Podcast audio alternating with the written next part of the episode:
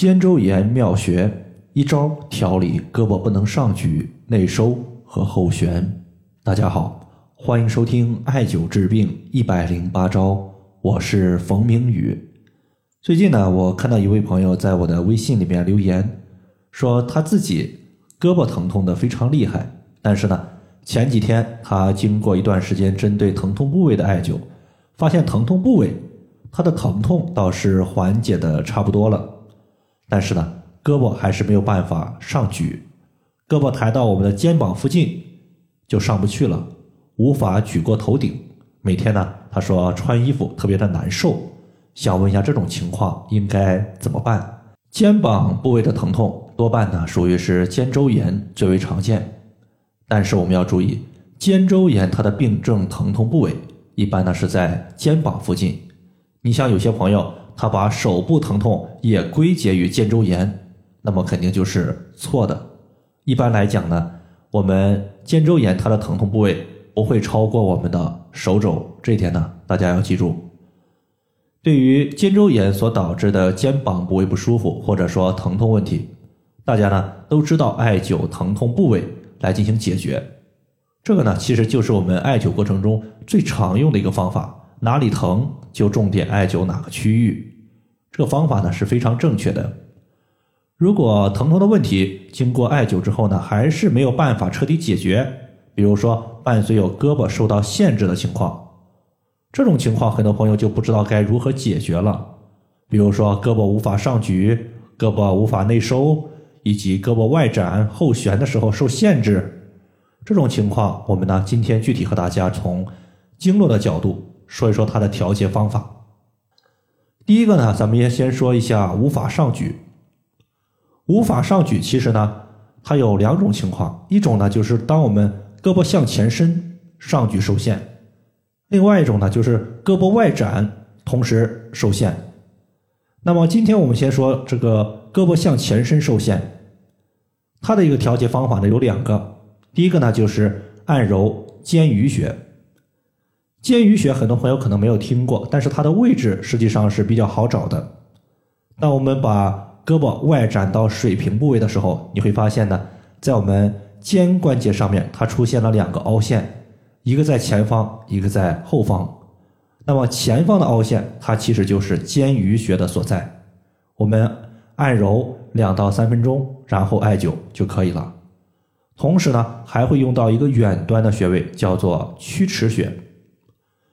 曲池穴，当我们极限曲肘成四十五度的时候，在肘横纹的纹头处就是我们的曲池。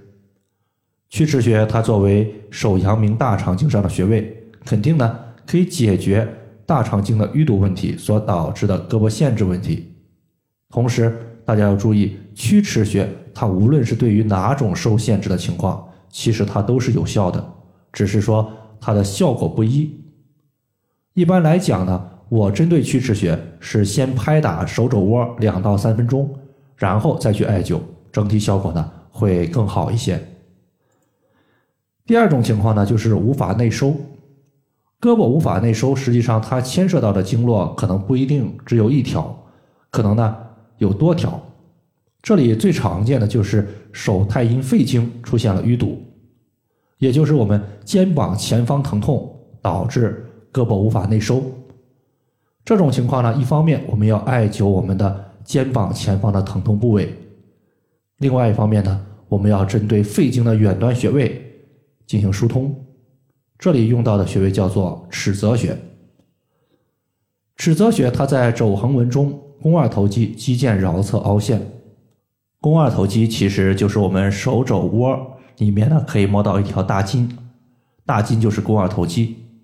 那么大筋它的一个桡侧就是大筋的外侧，那么连起来就是手肘窝里面有条大筋，大筋的外侧就是我们的尺泽穴。实际上呢，尺泽穴和我们刚刚上面说的曲池穴都在手肘窝，只是呢一个是在中间，一个呢偏外侧。当我们用手拍打手肘窝的时候，都可以刺激得到。说完无法内收，最后呢，咱们来说一说。胳膊无法后旋，手臂无法后旋，像一些女性朋友经常碰到。那么当她手臂向后背的时候，会受到限制。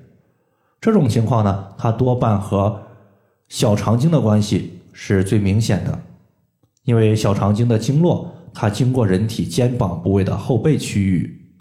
当我们手臂外展的时候受到限制，其实呢和小肠经关系同样密切。在这里，我们除了局部的疼痛部位艾灸之外，用的远端穴位用的最多的就是后溪穴。后溪穴呢，它不单单能够解决我们肩周炎的问题。包括我们的一个颈椎病，它同样有效。这个穴位呢，它非常好找。当我们握拳的时候，在我们小拇指的后方，你会发现一个皮肤褶皱凸起的地方，在它凸起的尖端，就是我们要找的后溪穴的所在。那么后溪穴呢，它的刺激方法同样是多种多样的。比如说，我们可以艾灸，可以用针直接放血，或者呢。我们平时直接两手握拳，同时两个拳头对撞，这个区域也同样有效。只要你能刺激到后溪穴，那么它对于我们的一个手臂无法后旋的情况，都是有改善的效果的。所以呢，当我们遇到手臂受限制的时候，一定要清楚它具体是做哪个动作的时候受到限制，是哪条经络出现了淤堵，然后的话重点疏通这条经络。就能解决相应的问题。好了，以上的话就是我们今天针对肩周炎出现的一些问题，就和大家简单的分享这么多。如果大家还有所不明白的，可以关注我的公众账号“冯明宇爱酒”，姓冯的冯，名字的名，下雨的雨。感谢大家的收听，我们下期节目再见。